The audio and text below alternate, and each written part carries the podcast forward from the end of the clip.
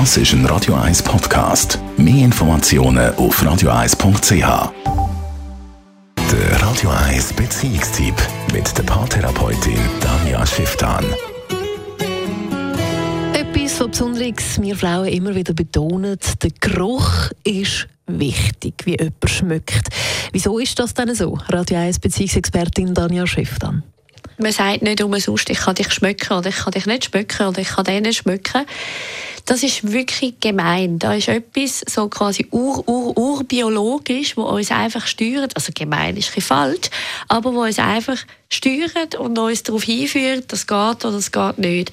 Die Idee dahinter ist natürlich, dass man zum Beispiel jemand, der einem genetisch zu nahe ist, wie nicht schmecken kann, weil sonst wäre die Gefahr grösser, dass man quasi äh, da in der eigenen Familie sich fortpflanzen Und von dem her ist es eine gute Leitlinie. Nur, was machen wir blöde moderne Menschen? Wir übertünchen unseren eigenen Geruch mit keinem viel Parfüm und Deo und Zeug und Sachen und gewöhnen irgendwie unsere Nase dran, eigentlich immer nur so ein bisschen das Gleiche schmecken. Das heißt, dass es dann vielleicht auch durch das gar nicht mehr so man kann nicht sagen, ah, der schmeckt mich, sondern der überdünkt das mit Parfüm.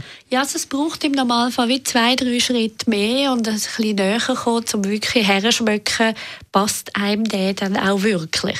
Und was noch viel fieser ist, das sagen neuere Studien, dass wenn eine Frau Pillen nimmt, sich ihr Geruchssinn verändert und dann manchmal genau in dieser Phase, wo vielleicht ein Paar schon ewig zusammen ist und dann entscheidet, Kind zu bekommen, in dem Moment quasi der wahre Geruchssinn vorkommt und sie ihn vielleicht gar nicht mag schmecken.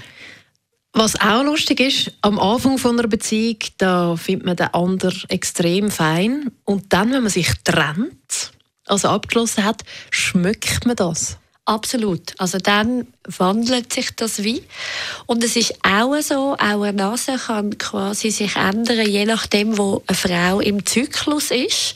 Also sprich, dann, wenn sie mehr in der Zügungsphase oder in, wenn sie schwanger werden ist, dann findet sie Männer mit mehr Testosteron feiner, wie wenn sie quasi im Nestbau-Dings drin ist und vielleicht eine ganz andere Sorte Männer braucht. Also das heisst, die Nase kann einem ganz schön an der Nase herumführen.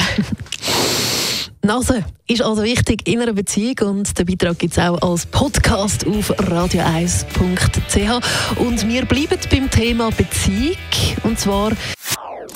Das ist ein Radio 1 Podcast. Mehr Informationen auf radio1.ch.